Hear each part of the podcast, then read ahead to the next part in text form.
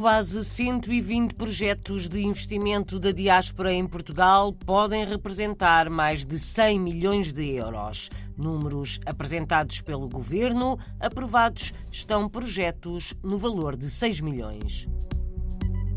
O Observatório dos Lusodescendentes quer criar uma página online que seja um arquivo de histórias da imigração.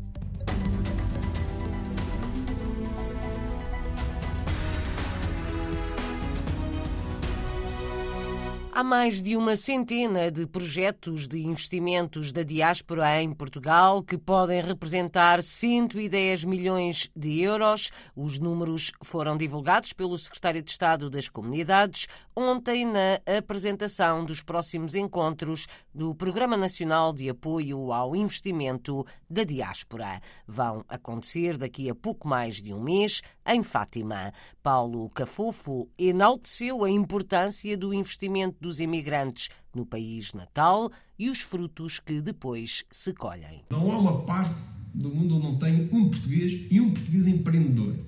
Para sair é preciso empreender. Nós falamos muitas vezes nas remessas, é verdade. Nós eh, temos, eh, em termos de remessas, 1,7% do PIB, são mais de 3 mil milhões de euros, mas, sinceramente, esse não é o fator preponderante. O fator preponderante é quando o investimento eh, ou esta atratividade pelo país consegue ter o efeito reprodutivo. Quando se investe aqui em Portugal, se cria uma empresa, gera riqueza e fomenta o emprego. E é isso que, efetivamente, nós queremos e a nossa base é ótima para, primeiro, captar investimento, mas também para internacionalizar a nossa economia. A importância dos imigrantes investidores e empreendedores. O secretário de Estado das Comunidades revelou que há quase 120 projetos de investimento da diáspora em Portugal que podem vir a valer mais de 100 milhões de euros. Temos que semear, temos semeado, mas já estamos a colher.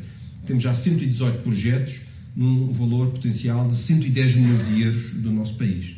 Mas não estamos satisfeitos e estes encontros são essenciais para que isto seja possível. Os próximos encontros do Programa Nacional de Apoio ao Investimento da Diáspora vão acontecer entre 15 e 17 de dezembro, em Fátima. Paulo Cafofo acha que é como abrir portas à diáspora e aproximar as pessoas do seu país. Pouco a pouco, há mais empresários da diáspora registados em Portugal. Temos já 240 inscritos empresários a quem foi atribuído o Estatuto de Investidor da, da diáspora e isto é fundamental para poder beneficiar dos apoios. Temos neste momento a funcionar 202 gabinetes de apoio ao imigrante eh, no nosso país. Temos o Fórum da Rede de Apoio eh, aos Investidores da Diáspora, o RAID. São 300 entidades que já fazem parte uh, desta rede. Isto já está a dar frutos. Paulo Cafufo, secretário de Estado das Comunidades, na apresentação dos encontros de investidores da diáspora. Na mesma ocasião, a secretária de Estado do Desenvolvimento Regional apresentou dados do investimento já captado para o território nacional 6 milhões de euros no total e Isabel Ferreira também deu alguns exemplos. Houve projetos candidatados da nossa diáspora num valor aprovado já de investimento de quase 6 milhões de euros e para além desta dimensão de inovação produtiva, no programa de apoio à produção nacional também aprovámos projetos da nossa diáspora que tinham o estatuto de investidor da diáspora, portanto, quer na região norte quer na região centro e que permitiram manter postos de trabalho. Para dar eh, exemplos, uma das empresas eh, foi ligada ao alojamento para turistas e, portanto, de um investidor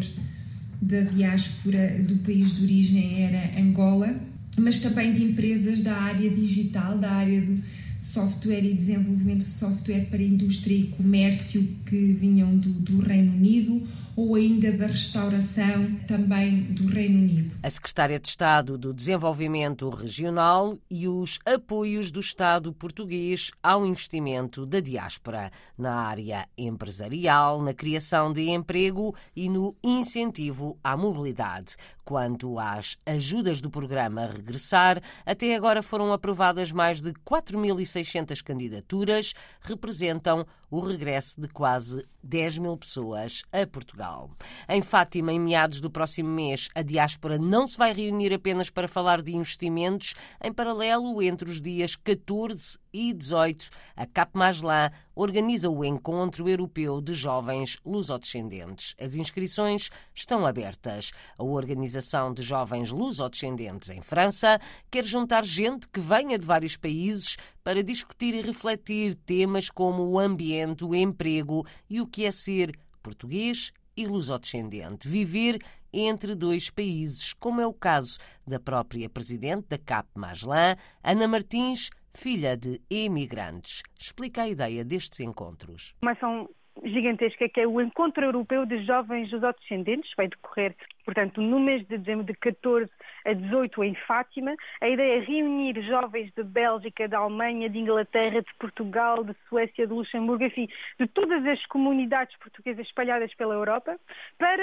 refletir sobre temáticas ligadas à empregabilidade, ao ambiente também, enfim, problemáticas que estão inscritas na nossa geração, que são os novos desafios da nossa geração, e também trocar sobre o que é que é ser português.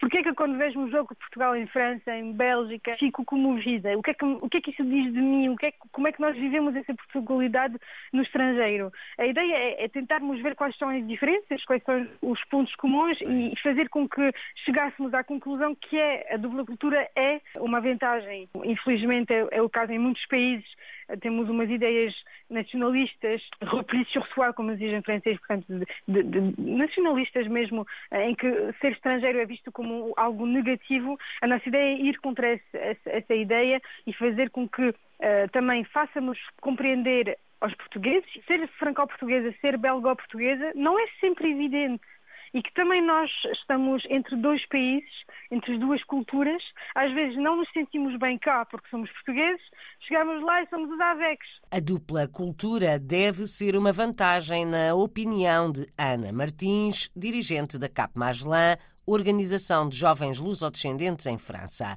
Foi entrevistada por José Candeias na Antena 1. O Encontro Europeu de Jovens Lusodescendentes realiza-se entre 14 e 18 de dezembro em Fátima. O Observatório dos Lusodescendentes quer criar um arquivo online de memórias da emigração, talvez fazer um documentário, uma peça de teatro, são ideias que resultam da exposição Itinerários da Saudade Memórias de Família tem estado patente na Sociedade de Geografia de Lisboa, ainda até amanhã. Emanuela Afonso, fundadora do Observatório dos Lusodescendentes, anuncia na RDP Internacional que a exposição fecha mas o projeto não termina. Queremos ir buscar mais relatos, mais objetos privados. Estamos a falar de memórias privadas, emocionais, um arquivo privado que está nas famílias. As pessoas que emigraram nos anos 60, infelizmente, estão a desaparecer. Por isso, é urgente recolher essas histórias, esses objetos, mas a ideia é fazer um site, uma ferramenta pedagógica também nas aulas de português em França e no mundo inteiro. Esse é o objetivo. Temos uma proposta para fazer uma peça de teatro dessas histórias. Quem sabe um documentário, a história não pode ser esquecida. Esta história faz parte da história de Portugal. Histórias da imigração portuguesa das décadas de 60 e 70, retratos, objetos e vídeos de portugueses que emigraram para a França.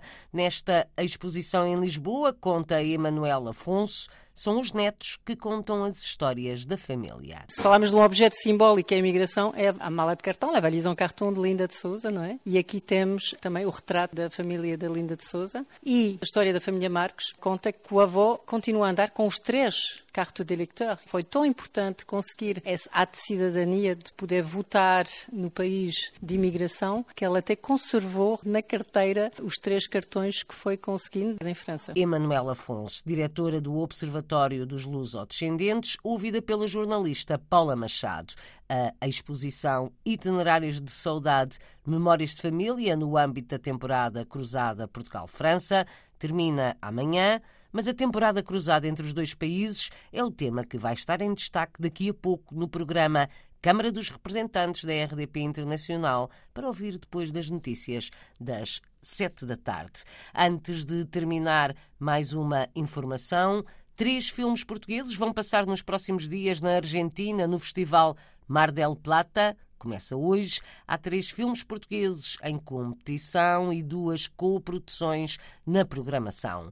Lubicão, de Cláudia Varjão, e Fogo Fatu, de João Pedro Rodrigues, são dois dos filmes que vão ser exibidos. O Festival Mar del Plata é considerado um dos mais importantes na Argentina e vai prolongar-se até ao dia 13.